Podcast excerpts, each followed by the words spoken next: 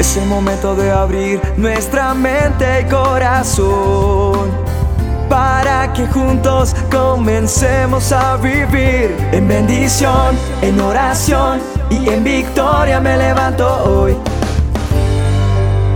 La dosis diaria con William Arana.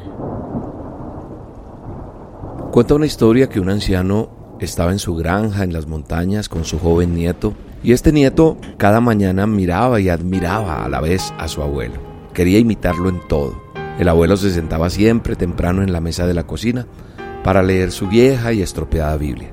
Su nieto, que quería ser tal como él, intentó imitarle de cualquier manera, pero un día el nieto le pregunta a su abuelo, Abuelo, yo intento leer la Biblia, me gusta, pero, sabes, abuelo, la verdad yo no la entiendo.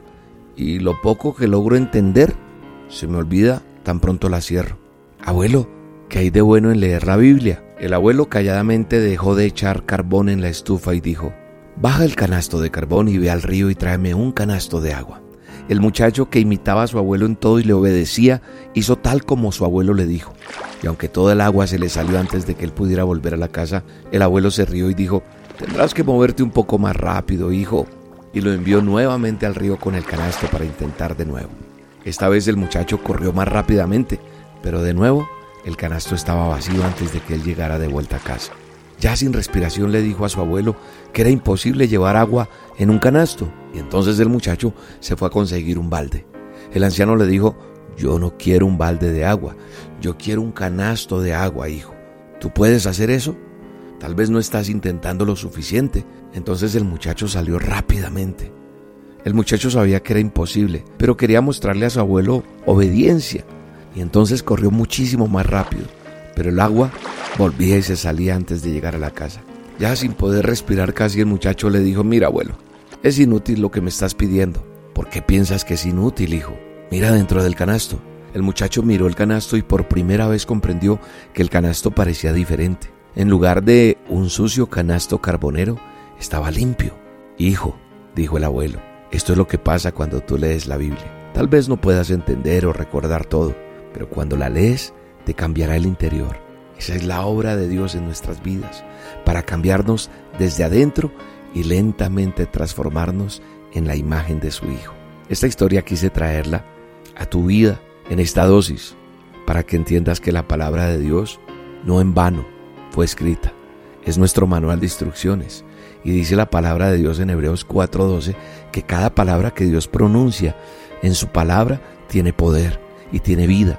La palabra de Dios es más cortante que una espada de dos filos y penetra hasta lo más profundo de nuestro ser. Ahí examina nuestros pensamientos, nuestros deseos y deja en claro si son buenos o malos. Cada vez que escuches un mensaje con la palabra de Dios, una dosis, ve, resáltalo, estúdialo, trata de memorizarlo, aplícalo a tu vida y empezará a ver un cambio en tu vida desde el interior y sabrás que Dios te está transformando y que está haciéndote a su imagen y semejanza. El manual de instrucciones, la palabra de Dios, no enloquece como muchos dicen, sino te da sabiduría, te guía, te da entendimiento y entonces comprenderás por qué Dios te creó y cuál es el propósito de Él en tu vida. Y hoy te quiero invitar a que resaltes esta fecha en tu calendario y te agendes para el próximo domingo 22 de mayo. Recuerda, 22 de mayo vamos a hacer tres reuniones presenciales en Bogotá, Colombia. 9, 11 y 1 de la tarde. Ingresa a nuestra página elministerioroca.com y ahí te inscribes para asistir a cualquiera de estas reuniones. Es entrada libre, gratis, no tiene ningún costo.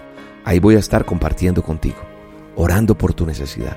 Vamos a orar, vamos a tener un tiempo bien bello, así que agéndate y te espero. Teatro Royal carrera 13, número 6674 en Bogotá, domingo 22 de mayo. Un abrazo y que Dios te bendiga.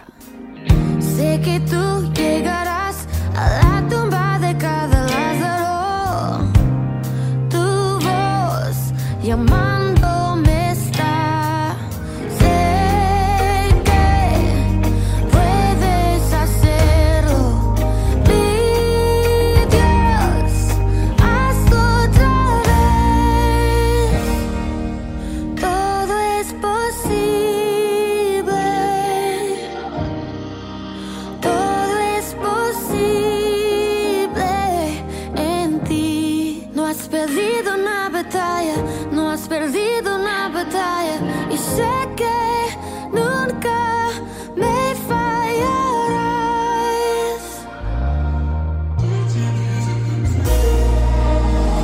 Todo se cumprirá por el poder de tu Espírito, tu viento moviendo.